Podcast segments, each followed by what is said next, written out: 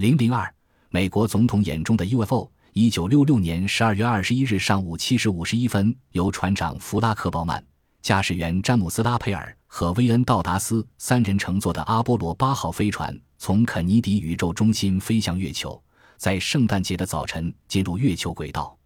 他们三人是人类有史以来第一次进入月球轨道，并成为用肉眼观看月球背面的最早的人类。在离月地球表面一百公里高处，用带望远镜的照相机拍摄了第一张月球背面照片，并且显示出飞碟的降落点。当你看了照片后，一定以为是从人造卫星或飞机上拍摄的人类掌握又该有多大的威力呢？地球表面照片，可是这些景物不是地球上的东西，而是在月球背面拍摄的月面照片的局部放大，在荒凉。贫瘠的月面上看到这些景物就非同寻常了，它绝非大自然的造型物，而是人类长期争论不休的飞碟存在的实证。照片清晰地反映出这些地外文明的存在。这些照片是具有权威性的美国宇航局分析的，意味着有多么惊人的地方。照片上被照出的飞碟超出了我们想象的机械观念，因为照片中飞碟是在不同高度。所以不清楚是否同一机种。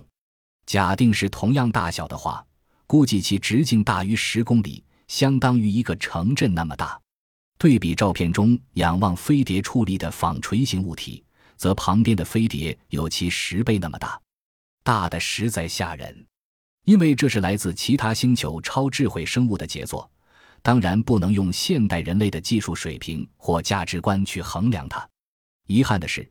至今尚未看到阿波罗八号宇航员目击的书面记录，哪怕是非官方的发言也没有。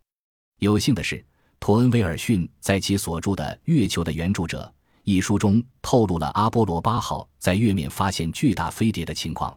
书中是这样叙述的：阿波罗八号一边接近月面，一边查看将来的着陆地点时，出现了意料之外的事情。阿波罗八号进入轨道，迂回到月球背面时。发现正在着陆的巨大飞碟，并且成功的拍摄了那张照片。这个物体四周有十公里那么大。当飞船再一次来到月球背面时，宇航员们准备再一次拍照。可是，这个巨大的物体已消失得无影无踪，连一点着陆的痕迹都没留下。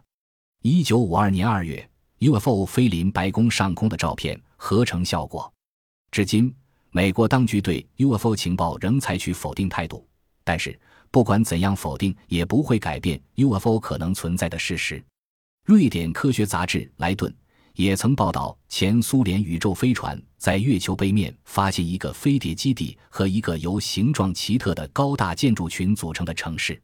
克里姆林宫的决策者在分析了收集到的照片和数据后，最后决定不发表这个惊人的发现。据前苏联宇宙杂志编辑连阿普拉哈姆维里斯博士说，苏联政府决定不正式发表这条消息，是害怕让别国知道。苏联对其他国家不信任，不想让自己的发现被别人知道。参与美国宇宙计划的一位人士，苏联在月球上发现了什么，完全是有可能的。美国宇航局的照片将二十世纪视为最神秘现象的飞碟的真面目公诸于众。它为外星文明不久将来到地球的近邻月球，把人类置于其监视之下，提供了一个明显的证据。一九六九年一月六日下午七时十五分，美国前总统卡特曾在乔治亚州里亚德市看见了不明飞行物。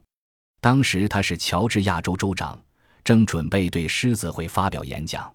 一九七六年六月八日，美国的《国民询问报》中引述了卡特的报告内容。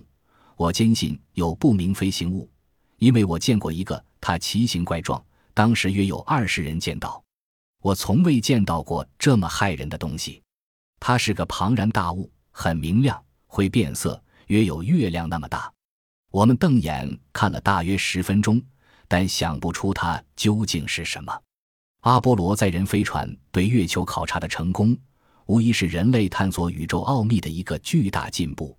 有的 UFO 专家曾断定，月球是飞碟基地之一。确实，以离地球较近而人们又很少注意的月球做基地，无疑是比较理想的。到底真相如何？一位权威的 UFO 专家要求美苏两国共同努力，弄清这件事的真相。